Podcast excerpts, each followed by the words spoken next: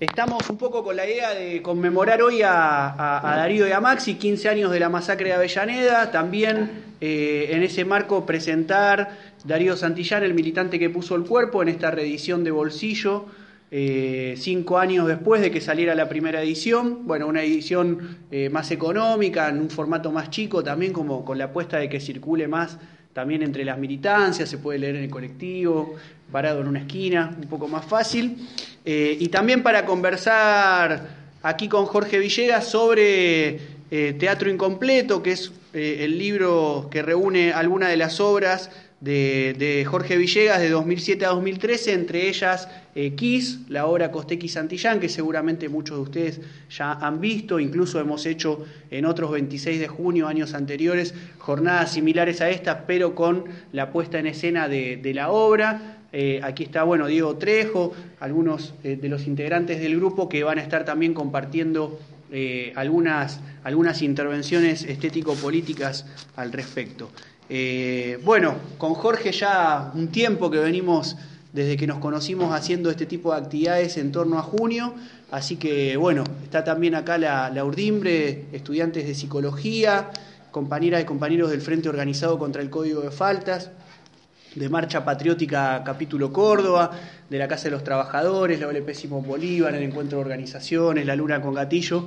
Así que bueno, un poco un marco de, grupos, de experiencias y compañeras, compañeros que han venido también a título personal a, compartir eh, sus lecturas, sus, intervenciones. Así que bueno, después de este preámbulo damos inicio un poco a, este primer momento de la tarde de hoy en esto que hemos titulado como conversaciones estético-políticas en torno a Costequi y Santillán. Así que le dejo la palabra a Jorge Villegas y arrancamos nomás. Bueno, gracias Mariano. Eh, hoy tuvimos una actividad a la mañana en el grupo de teatro. Hicimos una función de una obra para dos quintos años de un colegio y a la, la charla al mediodía fue esto, la charla ya con los 70 pibes de 15 años. Eh, no recuerdo cómo es que salió el tema de la actividad de hoy y de la fecha y de junio y de... Y me quedé con la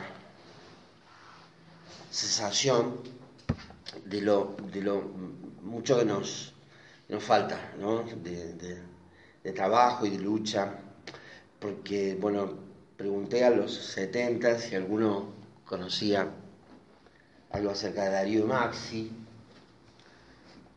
Estamos hablando de pibes bastante comprometidos, un colegio que labura mucho en ellos políticamente. La profe de historia sí. Levantó la mano y dijo, los chicos del masacre de Avellaneda como con miedo. Pero menos mal que, que lo dijo, porque se había dado un vacío que a mí me, yo quiero arrancar con eso porque en realidad te, das con que eso es lo real. ¿no?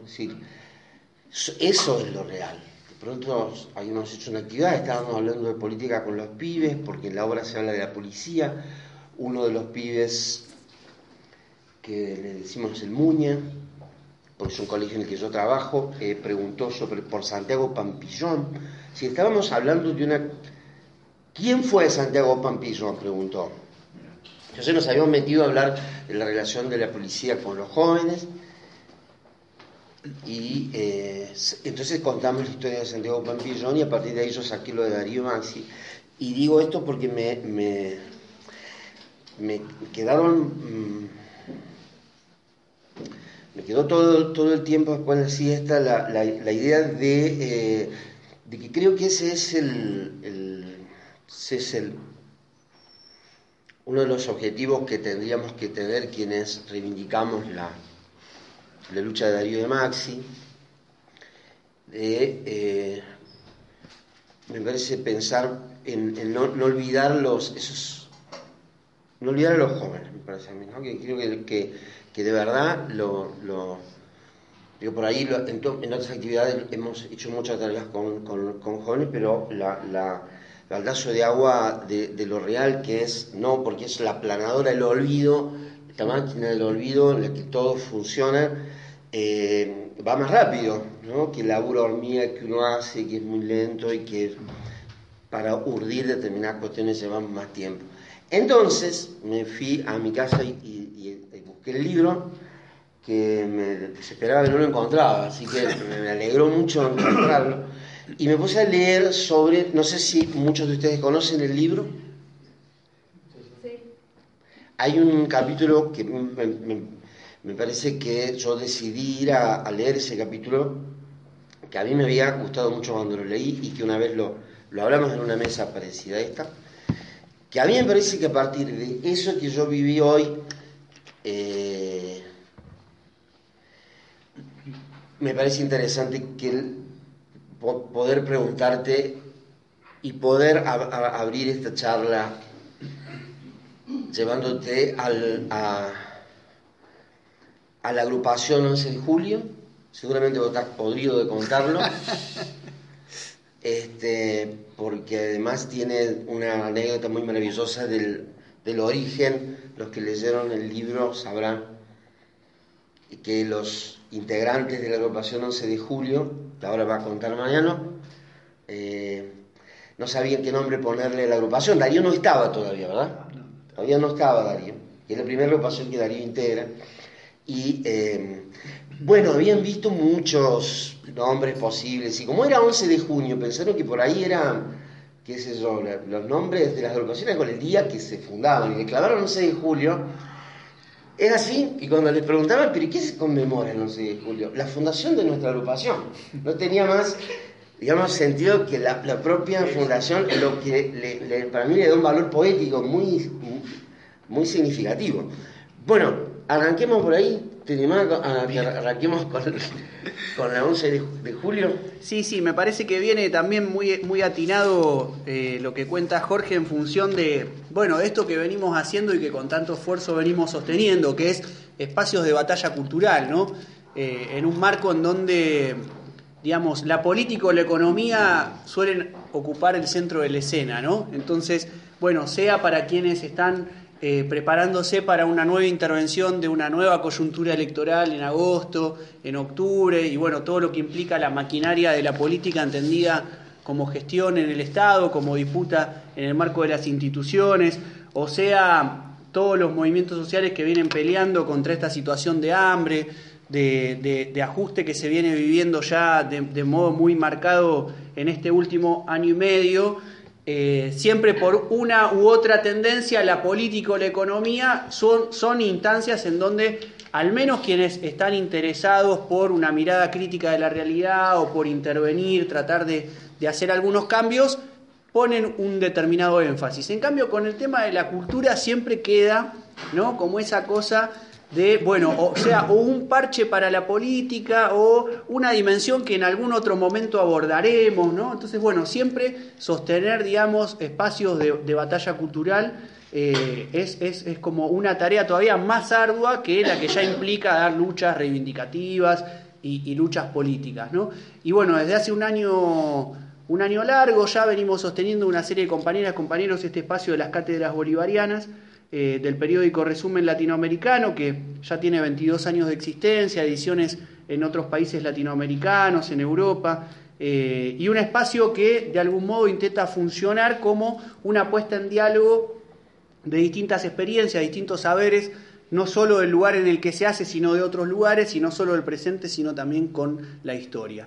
Así que bueno, un poco aprovechando el preámbulo, y no es un mero chivo y va relacionado con la pregunta del Jorge, eh, vamos a seguir haciendo este ciclo mensual de encuentro de las cátedras bolivarianas. El mes, que, el mes que viene, julio, vamos a hacer como una especie de impas por las vacaciones de invierno.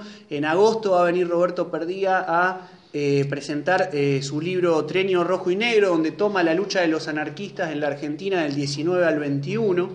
Y ahora voy a comentar por qué se relaciona con la 11 de julio eso. Y por qué se relaciona también la siguiente cátedra bolivariana que vamos a hacer el 8 de septiembre con la presencia de Jorge Chiqui Falcone, que fue eh, oficial montonero de prensa, hermano de María Claudia, una de las desaparecidas en la Noche de los Lápices, y bueno, es poeta, documentalista, y va a estar aquí junto con eh, un periodista que acaba de publicar una biografía de su hermana María Claudia, reconstruyendo toda la experiencia de la UES, de la Unión de Estudiantes Secundarios, que era de algún modo como el brazo estudiantil en los colegios de, de la organización Montoneros. Eh, y, a seguir con otro tipo de actividades. Planeando ya más hacia el cierre del año, se cumplen 150 años de la primera edición del Capital, hicimos hace poco una actividad eh, con Aldo Casas presentando Karl Marx, nuestro compañero, su, último libro, y pensamos también conmemorar esos 150 años con los 100 años de eh, la Revolución Rusa. Bueno, aquí está también el compañero Vasco Aurzacoa, a quien seguramente vamos a estar invitando a que sea parte del panel, así que ya vamos adelantando las invitaciones.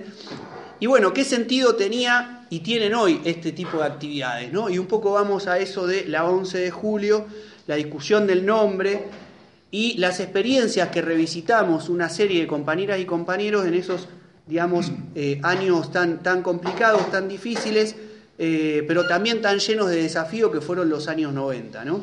Eh, en esta perspectiva también de revisitar no solo la historia de largo plazo, sino la historia reciente, eh, hay una mirada que siempre decimos ha primado hegemónicamente la mirada política de los últimos años, que es ver a, a, los años 90 como el lugar del puro infierno, de la crisis neoliberal, ¿no? de la ausencia de sentidos, pero no el momento de la puesta en funcionamiento de nuevas prácticas de resistencia, de nuevas experiencias de organizaciones populares.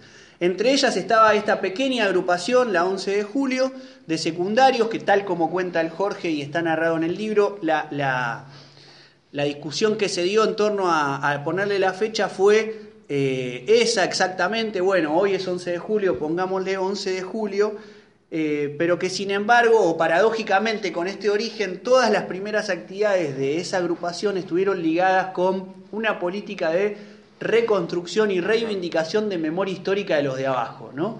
Entonces, esas cosas que a veces aparecen paradójicas, ¿no? De, una generación de algún modo huérfana, porque eran muy pocos eh, los militantes de la década del 60 y del 70 que permanecían con vida y activos políticamente en aquellos años a diferencia quizás de lo que pasó si uno mira para atrás ahora últimos años donde mucha militancia encontró de Almos, como en los gobiernos de Néstor, de Cristina Kirchner, cierta eh, remembranza respecto de aquello que habían hecho en los 70, en los 90 era como mucho más complicado encontrar compañeros y compañeros de los 70 que estuviesen ahí al pie de la batalla. Entonces fue una generación también de algún modo que creció eh, metiendo retazos de lo que escuchaba, de lo que veía, de lo que se formaba, y en ese sentido mirar para atrás y, pensar en cuáles habían sido esas figuras, esos momentos de la lucha revolucionaria, de las luchas del pueblo,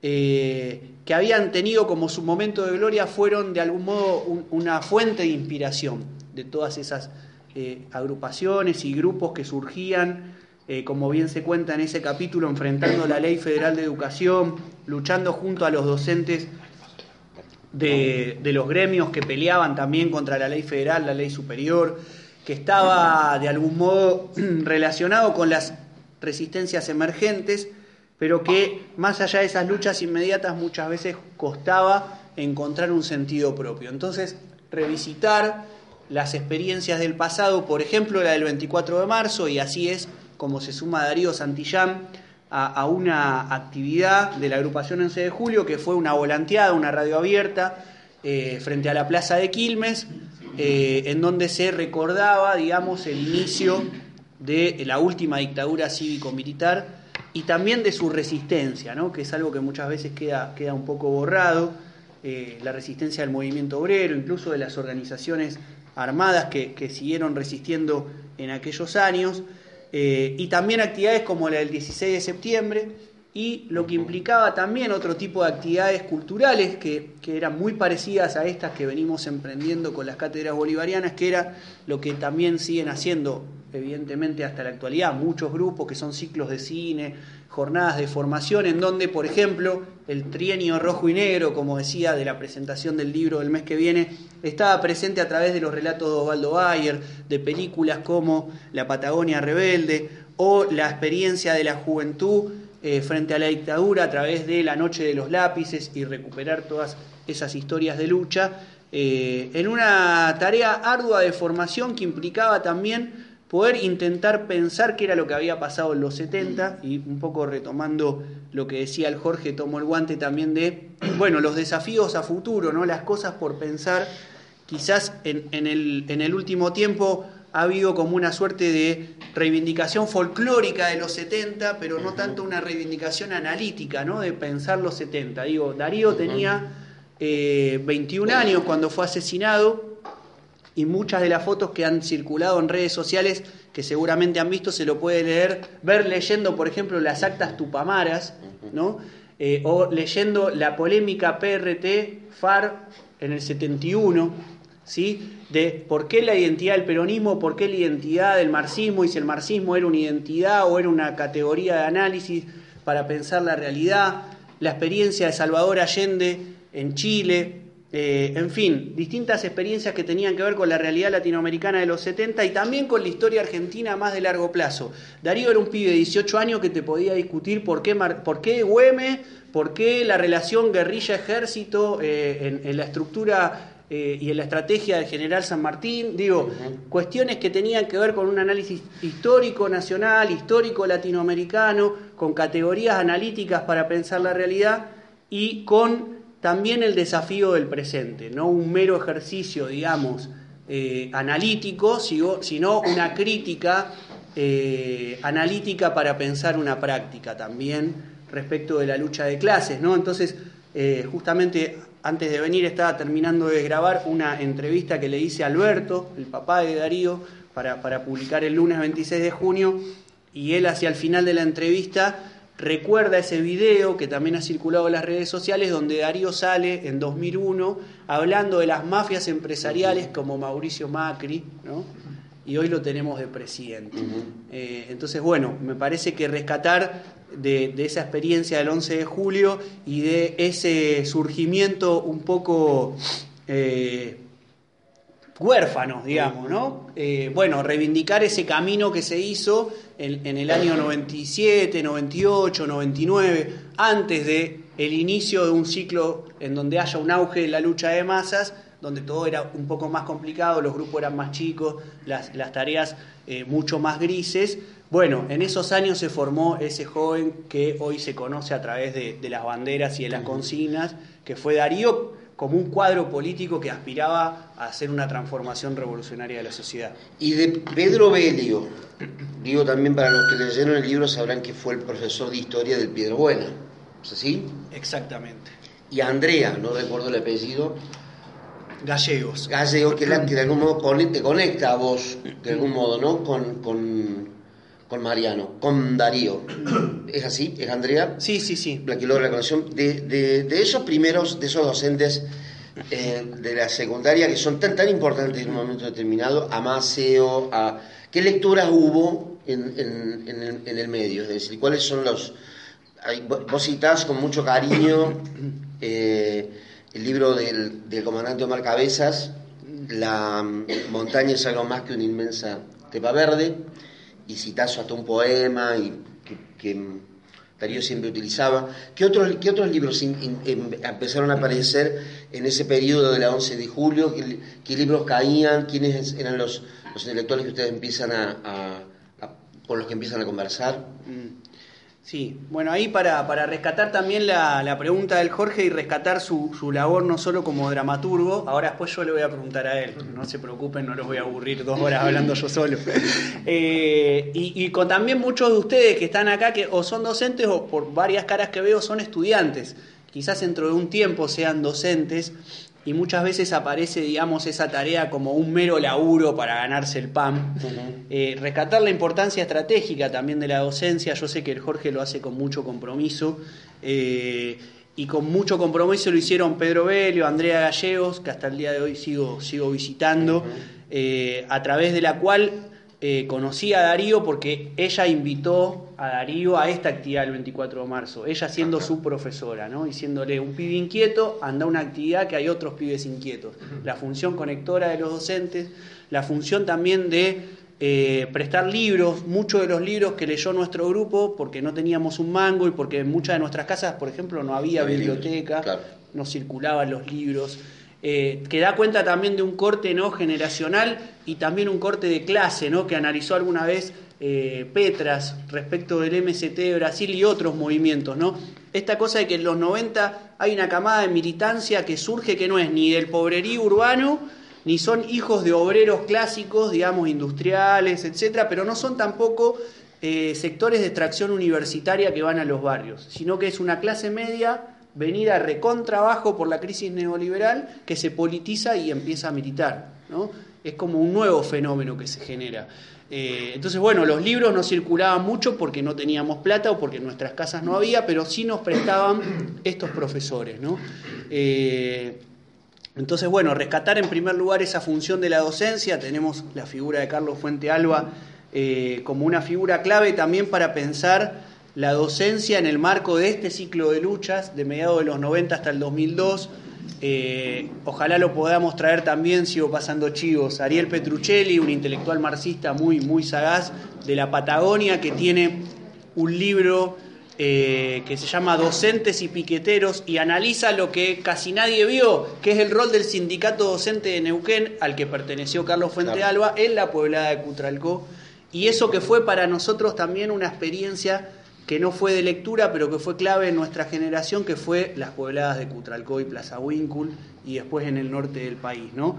Eh, respecto de las lecturas, ¿no? Y, de eso que iba combinado con esto de leer el diario, ¿no? También tener 15, 16 años y ya tener el trabajo de leer los diarios, porque ¿cómo vamos a hacer una crítica a la realidad si ni siquiera leemos los diarios? Nos decían algunos compañeros más grandes, ¿no? Y después los libros libros como, bueno, lo que vos mencionaste, y también libros de literatura, ¿no? Yo recuerdo, por eso también esa cosa paradójica. Caminábamos 50 cuadras para ir a una reunión, porque no teníamos para, para el bondi, pero circulaban en nuestras manos libros de Simón de Beauvoir, de Jean Paul Sartre, eh, de Raúl González Tuñón, ¿no? Eso, poesía, teatro, eh, no, solo, no solo la formación política entendida como lectura de textos políticos, que sí, nos morfamos los libros de Bachetti, todos los tomos esos gordos con todos los documentos del peronismo, ardua tarea, los documentos que aparecían ya del PRT, eh, La Voluntad, un libro que marcó toda nuestra generación, fue La Voluntad, ¿no? esos tres tomos gordos de la experiencia de, sobre todo el PRT y de Montoneros, ¿no? que era parte también de un clima de época que me parece que es necesario también recuperar en cierta medida, que era la apuesta por cruzar tradiciones. ¿no? Para nosotros no era una rivalidad la estrella federal y la estrella de cinco puntas. Yo tengo tatuada la federal, pero otros tenían tatuadas la de cinco. Y banderas como la de Patria Libre, la de Quebracho, la del grupo al que pertenecíamos nosotros, tenían la estrella federal y la de cinco puntas, tenían la cara de Guevara y tenían la cara de Vita. ¿no? En, esta apuesta por eh, bueno, dar cuenta de una vacancia que era la vacancia histórica también identitaria, que entiendo que sigue estando vacante hoy, que ya no alcanza con una identidad del peronismo, ni siquiera del peronismo revolucionario, que ya no alcanza con identidad de la izquierda marxista, ni siquiera la, izquierda revolucionaria, eh, y que también empezaban a emerger nuevas identidades de la mano de la renga y los recitales, eh, de la mano de las experiencias de los recitales contra el gatillo fácil de pan rock y las, y, las, las ferias de fanzines. Bueno, ¿cómo das cuenta de eso?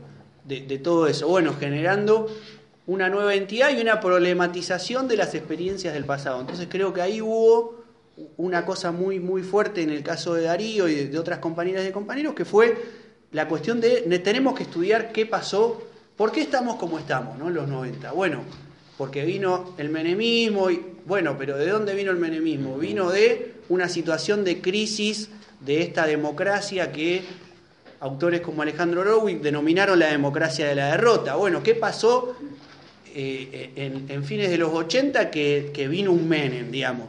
Y pasó que veníamos de una dictadura. Ah, entonces había que ver qué había pasado la dictadura. Para entender qué pasó la dictadura había que entender qué pasó en el ciclo de luchas de los 60 y de los 70. Entonces ahí fue un fuerte, digamos, componente de lecturas de la mano de lo que decía recién también. Bueno, ¿qué se leía también en esa época? Entonces, bueno, leer Pacurondo, leer Hellman. Y bueno, y ahí la tentación de no caer en el gesto nostálgico, bueno, siempre es un problema, ¿no? Yo no sé si lo logramos, digo, a eso voy. No sé si nos fuimos eh, medio nostálgicos, pero bueno. Eh, Griselda Segrillo. ¿Cómo es el apellido de Grillo? ¿Curlati? Cugliati. Cugliati. Eh, una de las eh, que ustedes convencen, también miembro del 11 de, de julio, ¿no es cierto? Recuerdo que la convencieron o no. Sí, sí.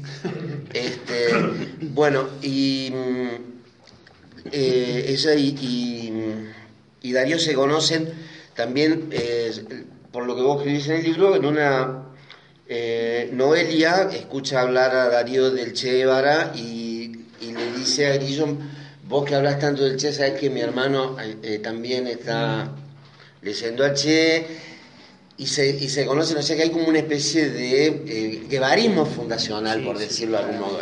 En una incipiente agrupación de pibes, que es la 11 de julio. Pero, ¿Y qué es decir, cuando se ponían a... Es decir, está clarísimo que, que cruzaba Hermética, el Tata Cedrón, Los Redondos, las caminatas.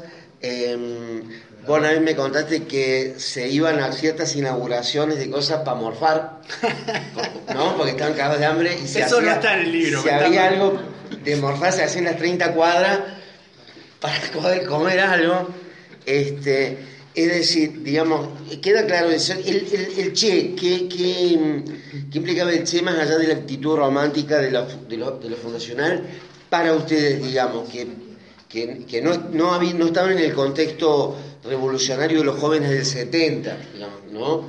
Que, eh, digamos, a ver, en las agrupaciones, organizaciones armadas, eh, estaban al calor de las, de las condiciones y las circunstancias que había, pero también de la muerte del Che, digamos, ¿no? Es decir, octubre del 77. Ha pasado mucho y el Che ya era una remera, por decirlo así, cuando, cuando ustedes crean la agrupación. Pero ¿qué, qué implicó? ¿Qué implicaba el Che en, en- en- vuestras vidas? En ese momento. Sí, me parece muy, muy interesante lo que, lo que decís, Jorge, respecto de lo que implica hoy el Che, ¿no? ¿Qué ha pasado ahí? Bueno, ahora se cumple un aniversario muy, Sí. muy importante en octubre, vamos a ver qué pasa. Yo recuerdo, por ejemplo, haber ido a, a ver a Biglietti en el 97 en el Luna Park, donde se hizo un recital y un acto político por los, serían 20 años. Tre- eh, tre- eh, 30, en el años. 97, En 30. el 97, 30 años. Claro, 30 años de Redondo, del Che, sí. bueno, la figura del Che, de la mano del Che, la figura de Santucho, ¿no? Para nosotros, qué importante que fue la figura de- del Roby, eh, porque era como el Guevara de entre casa, ¿no? Era como, bueno, estaba más cerca, más lejos la historia, pero más cerca la geografía. Eh, para nosotros fue central, digamos, por dos cuestiones. Por un lado, por una ética que se empezó a construir, que es, de nuevo, ¿no? Alberto. Yo siempre digo que Alberto es como nuestra Eve Bonafini, ¿no? La- eh, eh, el Evo de, de los, de los movimientos sociales. El papá de Darío es siempre esa figura que no le importa nada, quedar bien con nadie. Entonces, la ética es como lo que a él lo, lo distingue porque dice lo que tiene que decir, no le importa quién esté, quedar bien con alguien, nada, ¿no? Y bueno, justo en esta entrevista que le hice también, hacia el final, de la mano de lo que contaba antes, recordaba también el gesto de Darío, que es el que ilustra la tapa, ¿no? Eh, de paren, ¿no? No disparen, que hay un pibe que se está muriendo, que es el mismo gesto del Pocho Leprati, cual. ¿no? Paren, no disparen que hay pibes comiendo, ¿no? Eh, esa idea tan potente de eh, tomarle el pulso al pibe que se está muriendo que no conoce, recordar que Darío había hecho un curso de enfermería cuando era muy pibito, que sus padres habían sido enfermeros, Alberto lo es hasta el día de hoy, pero sobre todo, dice Alberto, yo le vi ahí la coherencia de lo que le escuchaba todos los domingos los asados, que era su hablar de Guevara, de sentir el dolor del otro y la injusticia del otro como propia. ¿no? Entonces me parece que Guevara marcó una ética, una intransigencia también de muchos de nosotros, eh, en medio de un contexto de politiquería, ¿no? el menemato, como decía David Viñas, donde todo vale, donde todo el mundo se vendía, eh, estaba el Che. Y de los políticos de carne y hueso, digamos, que vivían en ese momento, ¿había alguno que, que, que ustedes reivindicaban, digamos, al que podían escapar de la crítica de la clase política tan, tan entreguista y tan vendida y tan... No, no, las figuras que reivindicábamos contemporáneas no eran de Argentina, eran el subcomandante Marcos. Ajá. eh, claramente. Y no, no, no había nadie. O sea, no había una figura en el país que uno pudiera reivindicar. ¿no? Entonces, bueno, y también la, la- la experiencia de la derrota, ¿no? Me parece importante también lo que decías respecto del Che, porque para nosotros estaba más presente la derrota, eh, la derrota en Bolivia, bueno, el diario del Che en Bolivia, ¿no? que es el libro fundamental para todo militante, ¿no? A estudiar, no solo leer, estudiar el diario del Che en Bolivia. Eh, para nosotros era más estaba más presente la derrota de Guevara en Bolivia que el triunfo de Confidel en Cuba, porque por el contexto lo mismo que decíamos de los 70, para nosotros estaba más presente la resistencia a la dictadura, que además en zona sur del conurbano fue como uno de los epicentros, que el, que el 73 de Cámpora, ¿no? Pensando también en los cambios de, de ciclo respecto a lo que ha pasado en los últimos años. Nosotros intentamos pensar eso, porque la verdad que pensar una experiencia de organización de masas con guerrilla accediendo al gobierno, eh, pensando en, en construir el socialismo no nos servía medio de nada. En cambio, sí nos servía la experiencia de, por ejemplo, los montoneros silvestres, con quienes teníamos contacto, que eran los viejos montos que habían quedado en zona sur, que habían resistido a la dictadura sin aparato, sin estructura, eh, desconectados de los mandos de la organización y que venían con nosotros a las actividades, a las ollas populares, a hacer los cursos de formación y nos contaban cómo habían resistido con pequeños grupos las pequeñas unidades guerrilleras que se construían de a tres, de a cuatro, incluso a veces de a dos, cuando un grupo de cuatro sufría dos bajas, quedaba una pareja y eso era un pelotón de combate.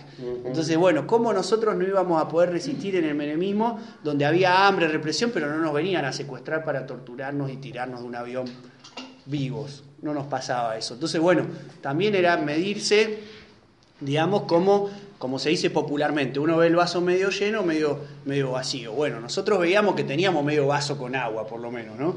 Eh, no era que nos conformábamos, pero estábamos mal, pero no estábamos tan mal. Entonces, bueno, el, tema de Guevara ahí fue central para lo que para nosotros fue una consigna que la otra vez comentaba en una charla que hicimos parecida acá en Buenos Aires, con, con, chicos de la Simón Bolívar de secundario que también preguntaban con mucha inquietud respecto de cómo fueron esos años en el secundario, ¿no? No en el movimiento piquetero, que es lo que se conoce más de Darío. Y yo les contaba lo que implicó para nosotros el pasaje del secundario al MTD y la consigna de eh, nuestra sierra maestra es el conurbano. Claro. Eh, esa idea guevarista eh, creo que fue fundamental a la hora de poder definir un compromiso, digamos, con una experiencia popular que emergía, que implicó que eh, Darío tuviese el primer movimiento que, armó fue en su barrio, viviendo en la casa de sus padres, pero poniéndose al hombro la construcción con 20 años de una organización popular frente al, aparato clientelar del PJ eh, y sin ningún beneficio más que tener la pieza que había tenido desde chiquito para ir a dormir con dos hermanos en la misma pieza, ¿no? porque a veces se habla de, de los monoblocks, claro, en el departamento, no era una villa, pero bueno, Don Orione, era ¿no? una barriada muy, muy popular. Eh, y en el caso mío, mi primer casa fue en una toma de tierra. Está una de las fotos que también circuló mucho en redes sociales, que, que está Darío mirando como ponemos los tirantes bajo la lluvia, en medio del, barro. Eh, entonces implicaba eso, ¿no? Ese compromiso de, bueno, vamos a organizar a los desocupados. Entonces, bueno, nosotros vamos a también si vamos a pelear por planes de trabajar, nosotros también vamos a cobrar un plan de trabajar y vamos a trabajar como cualquiera, ¿no? En el comedor, en, el merendero, en el proyecto productivo. Y si vamos a impulsar una toma de tierra, nosotros vamos a armar nuestra casa en la toma de tierra y vamos a ser delegados de la toma de tierra y vamos a disputarle al PJ cuerpo a cuerpo en una disputa que, que en eso no ha cambiado tanto algunas cosas, que implicaban a veces asambleas que terminaban a las piñas y arma en mano, digamos, con 20 años. Todo decir, bueno, eso también, ¿no? El guevarismo eh, ilustrado de, de, la remera y, la cita de la Sierra Maestra era una cosa en un contexto y otra cosa era el guevarismo en el barrio, arma en mano con el puntero que te enfrenta y te caga tiro, digamos. Entonces, bueno, ¿cómo, cómo defendés una toma de tierras del, del, del aparato del PJ? del conurbano. Todavía no había pasado el kirchnerismo, ¿no? O sea, era el PJ dualdista, menemista. Eh, Hay un elemento que me parece que, une a, muchos hombres del campo popular, eh, en, lo que obviamente está Darío, ¿no? Y, pensando en, el, digamos, en la incorrompibilidad de su, persona, que es, eh, que es una línea que, podríamos decir eh, une a, un montón de dirigentes sindicales del, 60-70. Seguramente lo sabrá hoy también, pero están, son más difíciles de hallarlos. Eh, me refiero, la, es decir, yo creo que la, sistema, eh, lo, peor que al sistema le podía pasar sería que era que alguien fuera incorrompible. Agustín Tosco, ¿no? incorrompible Tiro López, incorrompible Salamanca, es decir, y Darío Santillán incorrompible, es decir, se puede trazar desde ese lugar, digamos, tropológicamente, digamos, una línea de lugar de rechazo a la posibilidad de, de ser corrompido, o sea, rechazar el sistema en su, en su, en su digamos, su absoluto, ¿no? que es no tengo precio, yo no tengo precio. Creo que, ahí el sistema, eh, digamos, planifica tu... Se te convierte en un, problema muy serio para, para, el capitalismo, porque en definitiva eh, la mayor parte de los hombres que, están, que, que hacen actividades políticas profesionales sí tienen un precio y está clarísimo que lo tienen. Y en la, a mí la, la, anécdota que puedo contar del, de la estación y el momento del, fusilamiento de Darío, cuando nosotros eh, encarábamos el trabajo de KYS, de KISS, eh, había algún hecho que, em, que, yo buscaba en, que, fuera el motor de el motor, por decirlo así, el elan vital de, todo lo que iba a ser el largo trayecto del, trabajo, de los ensayos, de la preparación, de eh, conocer el Puente Pueyrredón, de conocer el barrio La Fe, de conocer a Leo, ahora Alberto, eh, luego conocerte a vos y de todo lo que, lo que implica tener una, una obra teatral que es una herramienta política que nosotros hacemos mucho, cada vez que podemos. Eh, y fue ese gesto el que vos contás, es decir, porque me parece que, eh, que Darío regresara, habiéndose, digamos, estando ya en el tren, que él, él escucha, él reconoce que la bala que, que todos han oído, el disparo es de, bala de plomo, obviamente que la reconoce como la podrías haber reconocido vos, por costumbre de y práctica de estar en piquetes, se le conocía un, sonido que yo no puedo reconocer seguramente entre la bala de goma y la bala de plomo. Y Darío reconoce el sonido y, vuelve, decide abandonar el tren en el que ya estaba eh, salvándose. Y vuelve a la estación, recorre esos metros y está tirado Maximiliano Costecchi agonizando al que él no había visto jamás, ¿no? Esa foto que está arriba de Maite, que podríamos dedicar unos minutos a Maite, ¿no? Sí, vamos a hacerlo. Seguro. Esa foto con Darío y con Maxi, que es la única creo que mm, en la que ambos están, es una, absoluta casualidad de, la composición, digamos, no trucada ni nada, es absolutamente real, pero no hay ninguna prueba de que ellos hayan compartido, salvo alguna actividad excepcional, eh, una agrupación o... Este, es decir, que una vez que él lo ve a, a, a Maxi incluso podría haberse intentado ir. Creo que ese hecho de quedarse, de tomarle el pulso, que estaba absolutamente encarnado. En él es el acto revolucionario de la década. Y creo que, volviendo a lo de la incorrompibilidad, si pudiera trazarse una línea, entre estos hombres del campo popular que mencionábamos, que no negociaban bajo ningún punto de vista con el capitalismo, también Darío ahí renuncia a... porque él decide quedarse con ese compañero, ¿no? O sea, y, tomarle el pulso, que es un acto muy humano, y eso sucede segundos antes de que eh, Fanchotti lo, lo, fusilara, ¿no? Es decir, bueno, nada, me parece que es el hecho más coherente. O sea, todos quisiéramos que, a lo mejor no estar haciendo este mensaje que Darío estuviera vivo. He tenido la suerte de conversar con Alberto y creo que Alberto por ahí siente ganas de, decir cómo quisiera que Darío entrara por ahí y, que no hayamos hecho nunca nada. Pero lo cierto es que, que Darío volvió de la estación, ¿no? Y, y le tomó la mano a, a Maxi Costecchi. Sí, a mí me, me interesaba eh, decir unas palabras respecto de eso y, y- y ligarlo con lo que mencionabas de Kiss, ¿no? Que tengo acá sobre la mesa. Eh, me parece que la línea ahí invisible que se teje es entre Guevara y, y lo que decíamos, y Santucho, y los montoneros silvestres, y los anarquistas, ¿no? Eh, Severino y Giovanni fue un libro, vos preguntabas por los libros, ¿no? Sí, sí. Severino de. Giovanni fue un libro que marcó a Darío, El de Bayer. el de Bayer, y eh, un libro que uno podría decir, en realidad, bueno, no es sobre un anarquista, o lo podría decir en torno de pregunta, no es sobre un anarquista, Ajá. que es el libro sobre Espartaco. Ajá. ¿no? Otro libro que marcó a Darío. Entonces, bueno, ahí se teje una línea, me parece, invisible de la construcción de, de una historia de los de abajo que va de Espartaco a los anarquistas y de los anarquistas a Santucho y de Guevara a los montoneros, ¿no? En una cosa que parece como una especie de cocoliche, pero que fue así, digamos, ¿no?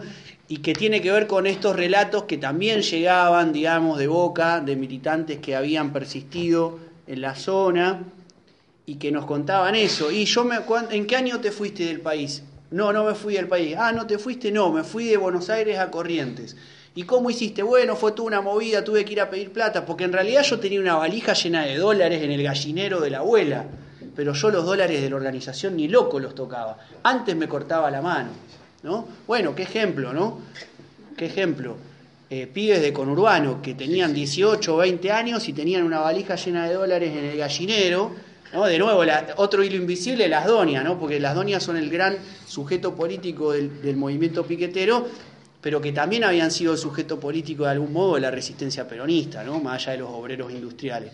Las donias que guardaban los FAL, los fusiles FAL en el gallinero, ¿no? o la valija de dólares, y no tocaban un peso. Entonces, bueno, Ahí hay un hilo que me parece que es lo que permite también unir estas experiencias tan disímiles como puede ser una bandera argentina con, con- con los anarquistas, ¿no? Algo que Claro. al principio parecería imposible, digamos, y sin embargo está presente. Y también respecto de, bueno, eso que, como decíamos, ¿no? La función de la historia y la función de, de, esa cuestión de, generar, digamos, una insubordinación ante, ante lo que existe, ante lo que fue, digamos, esa cosa que, que apareció tan como corruptible de, todo el mundo, que fue eh, el menemato, eh, y, y qué posibilidades de encontrar en esas historias un, un motor de resistencia. Así que, bueno, voy a, voy a pasar a leerles muy breves un, párrafo de, de Kiss, que es la obra que escribió y dirigió Jorge Villegas con Zeppelin Teatro, y que en una parte dice así, ¿qué es la ilusión? ¿De qué se compone la ilusión? La ilusión es un motor. Un motor se compone de partes. ¿Cuáles son las partes que componen la ilusión? La ilusión se compone de calor. La ilusión se compone de color. El calor es un motor. El color es un motor. La ilusión es eso que nos hace sonreír. Un mal día lo tiene cualquiera. Una mala década no la tiene cualquiera. Si la ilusión no fuera un motor, habría otra década más, otra igual, igual no, década fea, década rara, ventilador y complicidad, licuadora y complicidad. Tengo una ilusión, eso es distinto. La ilusión es diferente, la ilusión es intangible, la ilusión no se puede tocar, la ilusión no se puede comprar. La ilusión no se puede comprar. La ilusión es como el amor, puro poder, puro color, puro calor, tengo calor, tengo ilusión. La ilusión es el atractor extraño de la revolución. La ilusión es el atractor extraño. La ilusión es el atractor. Bueno, estas palabras son las palabras que más me, me gustan de esta obra. Muchos de ustedes quizás la, la hayan visto, si no la vieron, cuando la repongan vayan a verla porque realmente es, es muy buena. Aquí está el Diego Trejo, que es uno de los actores. Eh, y quería, bueno, pasar a, la- a la parte del teatro ahora, ¿no? de este diálogo estético político. Eh, muchos de nosotros leímos teatro de pendejos. Yo no recuerdo si Darío leía o no algo de a ver el teatro. fulgor argentino. Fue a ver el fútbol argentino, una obra muy, muy importante. Sí, claro. Lo que te quería preguntar era en relación a, bueno, quienes hayan visto la, obra son dos actores como en una pasarela, luces, una cosa de música medio técnico, y ya el lenguaje, por lo que leí, se pueden dar una idea que es medio toda así la obra. O sea, no es lo que uno espera de una obra sobre Costequi y Santillán, la verdad, Jorge. Yo te digo la verdad, fui a verla, yo sí un poco cuadradito. Yo fui a ver ahí, yo quería los actores que representaran realismo, ¿no? Lukács, vamos, y me encontré con eso. ¿Qué, ¿Qué pasa con un artista como un dramaturgo, un director de teatro, cuando se topa con un fenómeno histórico, político, social, de la envergadura de la masacre de Avellaneda y toma un personaje con la envergadura de un Darío Santillán, un Maximiliano Costequi. ¿Qué pasa ahí? ¿Cómo son los lenguajes que se construyen? ¿Y qué te llevó a vos a tomar este hecho tan contemporáneo, de algún modo, cuando lo empezaron a trabajar? A ver, eh, por un lado, la, digamos, uno de los caminos posibles era eh, ser una obra en la que la mímesis, es decir, ¿cómo imaginamos una, generalmente el, teatro tiene mala prensa en ese sentido y, y, uno imagina gente haciendo de, pero el teatro no es eso, es otra cosa, es otra experiencia también. Y a mí me parecía que, eh, además, por la experiencia teatral que viene haciendo el grupo, el grupo más que componer, en ese sentido, hacer esfuerzos de composiciones de personajes caracterizarlos, son cruces más personales con la, aquí ahora de, la función y la donde hay una fuerte relación entre la experiencia personal. No que parezcan historias personales de los actores en las obras, no, no estoy en contra de eso, pero no lo hacemos nosotros. Pero sí como, como esto que yo te contaba en, en, Esdrújula, que es la obra que hacíamos a la mañana, donde se dio este caso de hablar de Darío y Maxi y de Pampillón, la obra se detiene en un momento determinado, es decir, la obra va andando y la obra se para y uno de los actores dice, ¿quién mató a Santiago Pampillón? Le pregunta el público. Y como no hay respuesta, eh, cuando la haya veremos qué, qué hacen. Como no hay respuestas, el otro actor dice, Santiago Pampillón es un joven cordobés asesinado el 6 de septiembre de 1966, crimen aún impune. Seguimos y siguen. Digamos, son como estrategias estéticas que la palabra, a mí me, parece interesante eh, ponerla acá brevemente, porque precisamente eh, si pensamos en la, canción de Jorge van der Mole sobre Dario Maxi, ¿la ubican? Para mí es una, verdadera composición estética, porque lo estético eh, es lo opuesto a lo estático. Y lo, como, como, opuesto a lo estático es, eh, es algo que está desplazado del lugar. Y, y, entonces, ¿de qué serviría imitar a Darío y a Maxi, que apareciera un personaje que diga, vamos a ir, ¿qué tal si vamos a ver el fútbol argentino? Bueno, vamos, pero no tenemos plata. Llamemos a Belio, a ver si ve Pedro y aparece Alberto Santillán que dice hablar más bajo. No sirve para mierda eso. Porque eso de imitar la realidad hace de la realidad. Primero, hay un, hay una, un tupé por parte del artista que cree que puede imitar la realidad. Si la realidad es algo absolutamente inimitable, que lo único que vamos a hacer es vivirla. Eh, pero imitarla es una sobreactuación del ego, del, Lo que podemos hacer es trabajar con ella, es dar nuestras impresiones. Y más o menos eso sería Kiss. Yo diría que Kiss, cuando yo empiezo a, componer ese texto, que ese que vos leíste es uno de los primeros, eh, mi idea era hacer un poema punk sobre Costequi Santillán, más que Em, una obra teatral. Yo no arranqué pensando en el concepto de obra teatral de personajes que hablen, sino en el concepto más extenso del término de diálogo, que no es igual a conversación, es más complejo, eh, y que fuese, eh, y que, pudiera ser leído, que pudiera ser utilizado por actores para ser em, representado em, digamos, recién el libro tiene ya varios años de publicación y la, el primer pedido para representar Kiss se ha dado ahora hace poco. Eh, vamos a ver qué hacen. Pero bueno, en San Luis va a montar Kiss. Este, y no sé qué harán.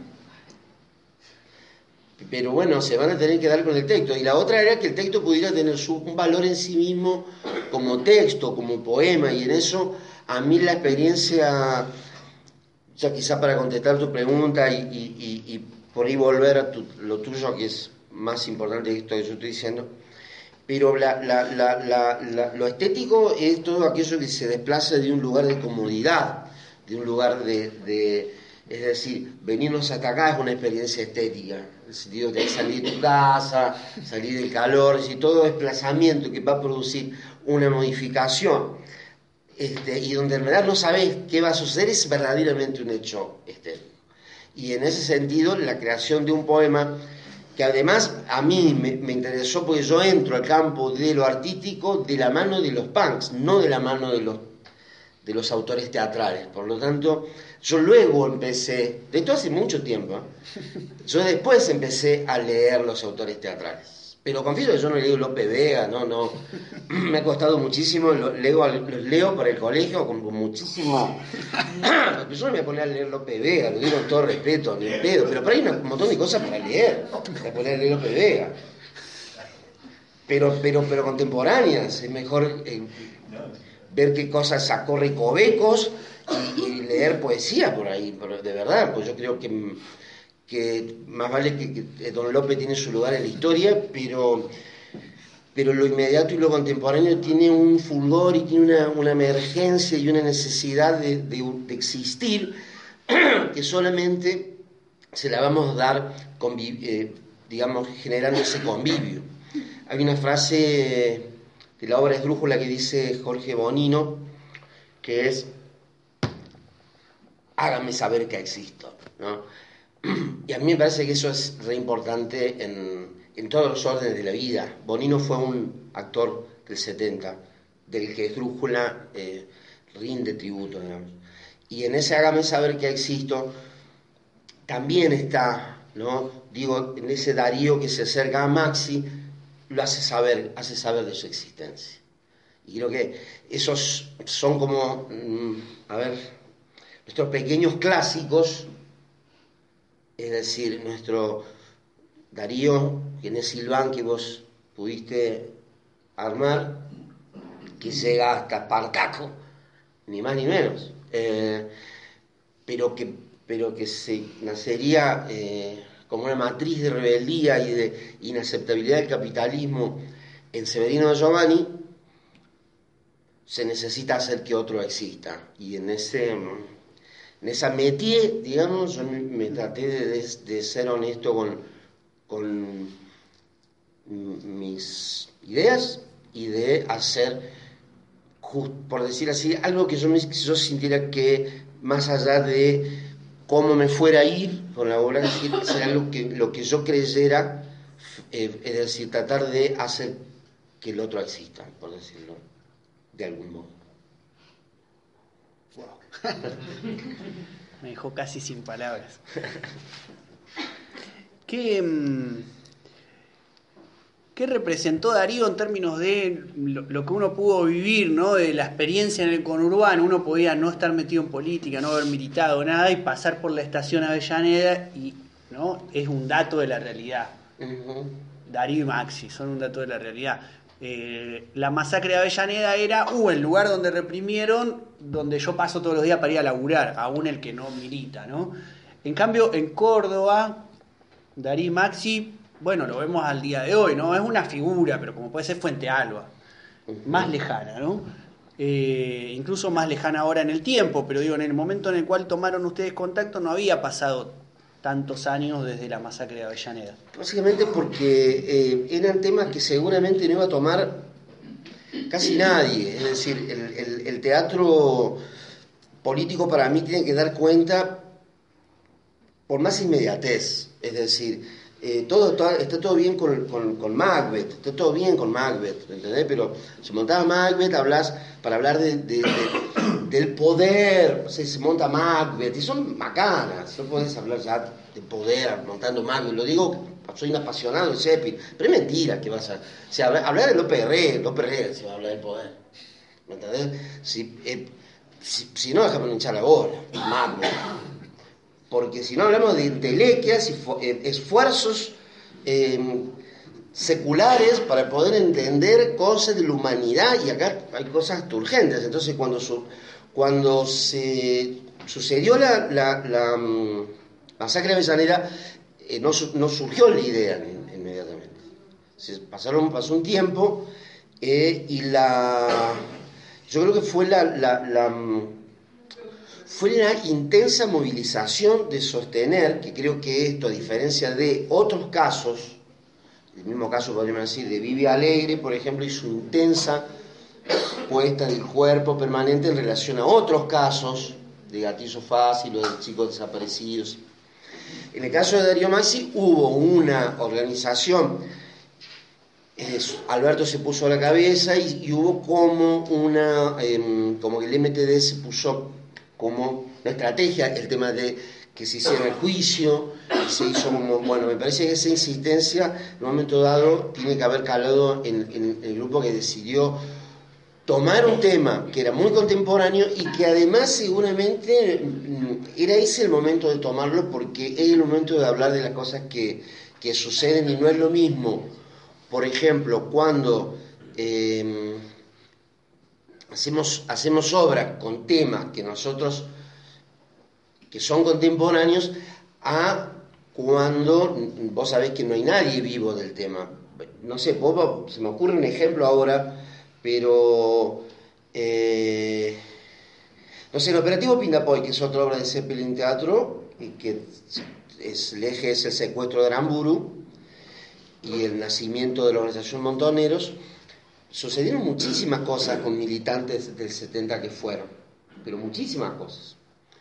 Pero hay entre ellas un día nos pudimos tomar una cerveza con quien era, mm, em, no recuerdo María, se llama es una señora grande de edad, pero muy bien todavía, eh, que, había, que era la, novia de entonces y nos dio su mirada y su visión, sentada con un vinito, con una pizza, de, era la novia de el, em, del cordobés que participa del secuestro de la de ¿Mm? No. Massa. de Emilio. La novia de Emilio Massa. Entonces, de pronto, nosotros en realidad no, no sabemos prácticamente nada de Emilio. Y no hay muchas cosas publicadas sobre Emilio, son personajes que están. Y la, la, es decir, de pronto estábamos en diálogo post-función con quien nos estaba dando un relato, un retazo de la historia que ella tampoco iba a darlo si no hacíamos esa cadena. Yo creo que el teatro tiene esa tiene ese diálogo con lo social. Bueno, en Argentina Burra no sucede lo mismo. También sucedió.